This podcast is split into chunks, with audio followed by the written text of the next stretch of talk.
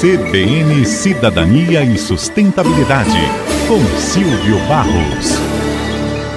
Eu gostei muito de um artigo no site Um Só Planeta que eu quero comentar com vocês. Você já deve ter tido a impressão de que todo edifício recém-inaugurado se auto-intitula sustentável, né? Placas fotovoltaicas, sistema de reuso de água, fachadas e telhados verdes. Isso frequentemente é usado como argumento pelas construtoras e incorporadoras para afirmar que a construção daquele empreendimento levou em conta o meio ambiente. No entanto, apesar dessas inovações, os projetos de construção mais sustentáveis não começam do zero. É a partir do reuso ou do retrofit de edifícios antigos, muitas vezes até já desocupados, abandonados, que podem reduzir significativamente as emissões de carbono e os resíduos e a poluição. O World Green Building Council que é o Conselho dos Edifícios Verdes, estima que entre 2020 e 2040 o número de edifícios vai dobrar no mundo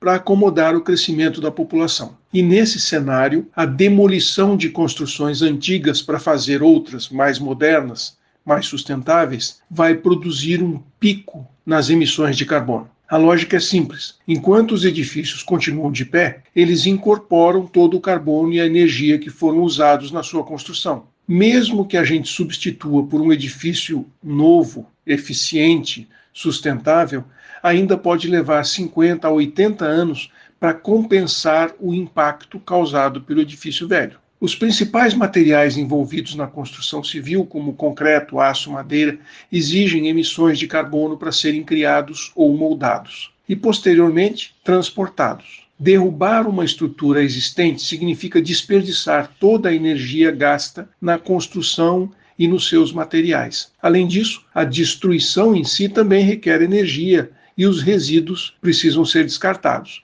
Aliás, os entulhos gerados em canteiros de obra são os, um dos principais vilões do meio ambiente urbano. O retrofit é uma excelente opção quando a gente fala em reutilização de edifícios, preservando a sua identidade e a sua arquitetura originais, atualizando as suas instalações internas e modernizando as suas funcionalidades. Não é uma tarefa simples, exige profissionais especializados em engenharia, arquitetura, que tenham conhecimento técnico e histórico para entender como foram feitas as construções anteriormente. Em muitas cidades hoje, o retrofit é obrigatório por lei, principalmente no que diz respeito à eficiência energética e hídrica, e está associado a programas de reciclagem de edificações, que, aliás, pode ser uma solução muito inteligente e lucrativa para a revitalização de centros urbanos, às vezes abandonados. Um abraço. Aqui é o Silvio Barros, para a CBN. CBN, CBN Campo Grande.